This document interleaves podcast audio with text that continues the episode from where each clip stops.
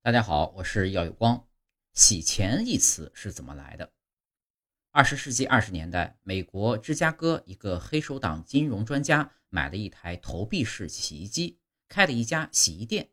他在每晚计算当天的洗衣收入时呢，就把其他非法所得的钱财加入其中，再向税务部门申报纳税。这样扣去应缴的税款后，剩下的其他非法所得钱财就成了他的合法收入。这就是“洗钱”一词的来历。